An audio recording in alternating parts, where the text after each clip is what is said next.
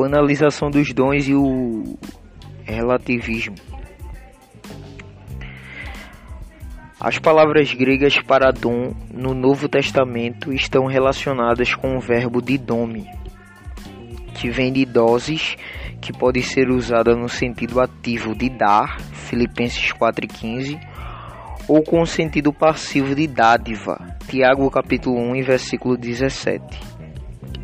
Temos o termo também doron, ou doron, que é usado especificamente para presente, dádiva ou oferta, segundo Mateus capítulo 2, versículo de número 11, embora nem sempre especificamente doron ou doron é um termo voluntário.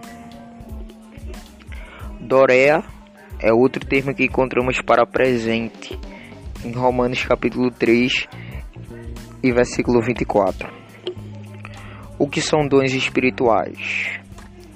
temos três expressões gregas que estão envolvidas na discussão do apóstolo Paulo sobre os dons espirituais. 1 Coríntios capítulo 12 ou 14, nós encontramos estas três expressões. A primeira expressão encontrada no capítulo 12, versículo 1, e 1 Coríntios capítulo 14 e versículo 1 é pneumático que significa dons, poderes, manifestações espirituais ou dotações. A palavra tapneumática, espiritualmente, universalmente fala de bênçãos espirituais ou celestiais advindas do Evangelho. A segunda palavra é o plural de pneumático, vem de pneumato, que significa manifestações do Espírito. Indica os vários modos e dons pelos quais o Espírito Santo se mostra operante naqueles em quem ele habita. 1 Coríntios 14, versículo 12. A terceira palavra que encontramos é carismaton, que é uma operação da graça, favor divino, ou seja, um dom da graça para edificar a igreja, dotação pela graça. A palavra que encontramos é tá carismática, dons da graça. 1 Coríntios 1,7 diz que a igreja de Corinto não tinha falta de nenhum dom. O dicionário bíblico, Wycliffe, nos diz que um dom espiritual ou carismático é uma capacidade ou um poder sobrenatural conferido a um cristão pelo Espírito Santo, que lhe dá esta capacidade para edificar o corpo de Cristo. Os aspectos da diversidade dos dons. 1 Coríntios capítulo 12, versículos 4 ao 6. Versículo de número 4 do capítulo 12 de 1 Coríntios. Paulo diz que há diversidade de dons ou carismaton, a diversidade de carismaton, a diversidade de dotação, a diversidade de valor disponibilizado para um propósito específico na igreja. Versículo 5 do capítulo 12 de 1 Coríntios. A diversidade de ministérios, diacônio ou diáconio. A diversidade de um serviço pelo Espírito o versículo 6. A diversidade de operações enigmaton, energia, efeitos dos dons ou resultados desta ação do Espírito Santo. A diversidade de carismaton, mas o Espírito é o mesmo, ou seja, os dons carismaton é o próprio Espírito Santo que confere à igreja Versículo 5: Há diversidade de ministérios, diáco, é, ou serviço pelo Espírito, mas o Senhor é o mesmo, ou seja, Jesus é quem põe, é quem estabelece. 1 Coríntios capítulo 12 e versículo 28. E a uns pôs Deus na igreja, primeiramente apóstolos, em segundo lugar profetas, em terceiro doutores, depois milagres, depois dons de curar, socorros, governos, variedade de línguas. Efésios, ainda o livro de Efésios, capítulo de número 4 e versículo de número 8, versículo de número 7 diz: Mas a graça foi dada a cada um de nós segundo a medida do dom, ou seja, domar de Cristo, ou doma de Cristo, dom de Cristo. Pelo que diz: Subindo ao alto, levou o cativo cativeiro e deu dons aos homens. Ora, isto ele subiu, que é, senão que também antes tinha descido às partes mais baixas da terra. Aquele que desceu é também o mesmo que subiu acima de todos os céus para cumprir todas as coisas.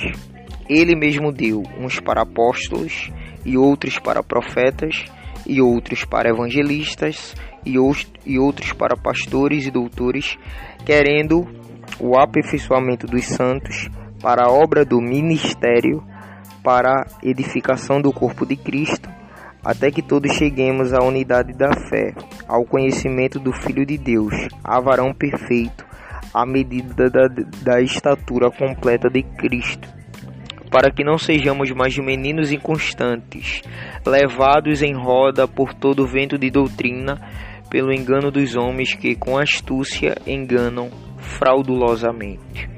Esses dons falam dos ministérios que o próprio Cristo põe, que o próprio Cristo estabelece para o corpo de Cristo, apóstolos, profetas, doutores, milagres, dons de curar, socorro de governo variedade de línguas, pastores, evangelistas a banalização dos dons. Banalização significa ação ou efeito de banalizar, tornar algo comum, trivial e sem importância. Banalização dos dons pode ser evidenciada de duas formas: pelo mau uso dos dons concedidos pelo Espírito e pelo efeito da ridicularização desses efeitos. Atos, capítulo de número 2, versículo de número 13. Aqueles alguns homens ouvindo a manifestação do Espírito Santo começaram a zombar, dizendo que eles estavam cheios de vinho. 1 Tessalonicenses, capítulo de número 5, versículo de número 20, Paulo recomenda para não desprezarmos as profecias. Banalização como ridicularização, banalização como desprezo e banalização como o mau uso dos dons. 1 Coríntios capítulo de número 13, versículo de número 2, Paulo diz: E ainda que tivesse o dom de profecia e conhecesse todos os mistérios e toda a ciência, e ainda que tivesse toda a fé, de maneira tal que transportasse os montes, e não tivesse amor, nada seria. O dom se torna sem importância comum ou trivial com o mau uso também, tanto com a ridicularização quanto com desprezo a essas manifestações. O relativismo, por sua vez, prega que tal ideia ou tal fato depende das condições de meio e de tempo com as quais variam. Então, o tratamento dos dons ele não pode ser relativizado da mesma forma que aqueles crentes do Novo Testamento trataram as manifestações do Espírito Santo com reverência, sem desprezo, com um bom uso dos dons, como o apóstolo Paulo ensina em 1 Coríntios 14, versículo 1, abre aspas, segui o amor e procurei com zelo os dons espirituais, mas principalmente o de profetizar, nós precisamos cumprir esse zelo. porque zelo gera edificação. E essa edificação é para a igreja. 1 Coríntios capítulo 14, versículo 26. Que fareis, pois, irmãos? Quando vos ajuntais, cada um de vós tem salmo, tem doutrina, tem revelação, tem língua, tem interpretação. Faça-se tudo para a edificação. Versículo 37. Se alguém cuida ser profeta ou espiritual, reconheça que as coisas que vos escrevo são mandamentos do Senhor. Mas se alguém ignora isso, que ignore. Portanto, irmãos, procurai com zelo profetizar e não proibais falar línguas, mas faça-se tudo decentemente e com ordem.